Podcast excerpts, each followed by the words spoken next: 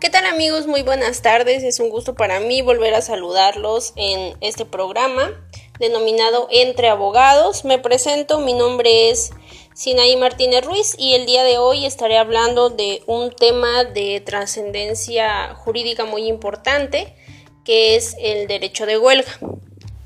Y bien, entonces tendremos que empezar hablando acerca de qué es la huelga. Y bien, la ley nos define la huelga como la suspensión temporal del trabajo llevada a cabo por una coalición de trabajadores. Y como podemos darnos cuenta, la definición misma contiene elementos muy importantes que es la suspensión del trabajo, evidentemente, que debe haber eh, una coalición de trabajadores que va a llevar a cabo la suspensión del trabajo. Y tiene implícito también la temporalidad de la suspensión del trabajo. Y como en cualquier tema es muy importante hablar también de los antecedentes. En este caso, pues vamos a tocar los antecedentes del derecho de huelga en, México. Bueno, eh, podemos dividirlo en tres etapas, las cuales son la primera etapa de la prohibición, siguiendo de la época de la tolerancia para culminar en la época del reconocimiento expreso. Para hablar de la primera etapa eh, es muy importante mencionar que la huelga en más o menos de los años 1871 al año 1910 se encontraba tipificado en el Código Penal como un delito.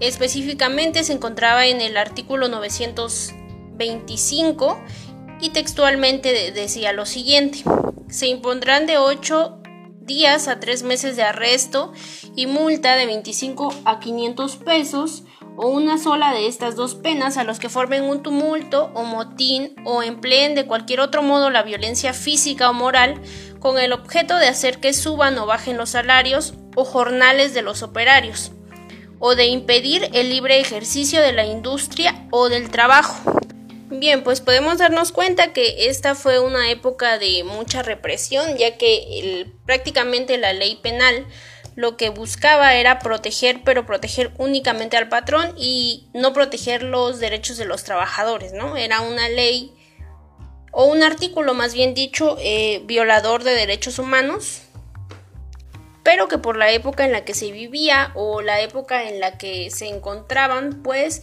no era considerado de esta manera.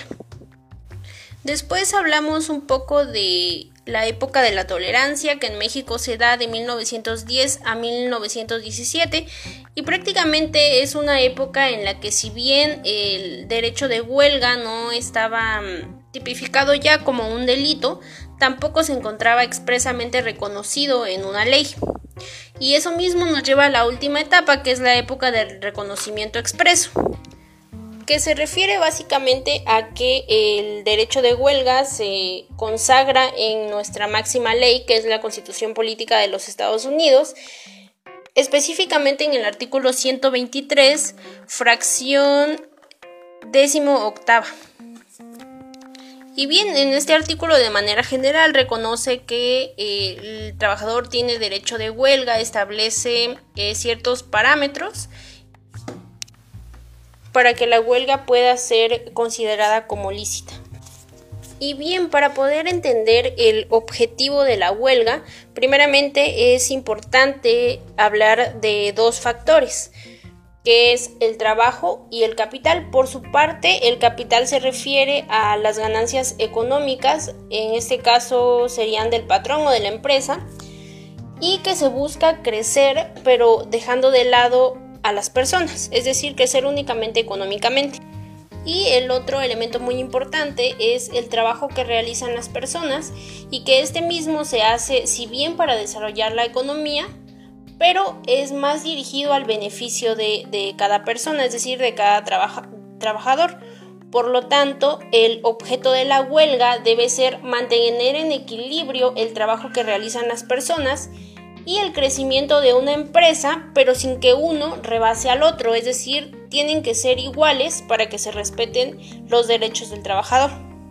Y sí, en general el objetivo de la huelga es defender los derechos de los trabajadores que ya se encuentran consagrados tanto en la Ley Federal del Trabajo como acabo de mencionar también en nuestra Constitución Política.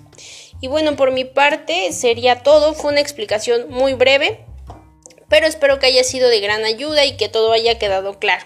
Muchísimas gracias.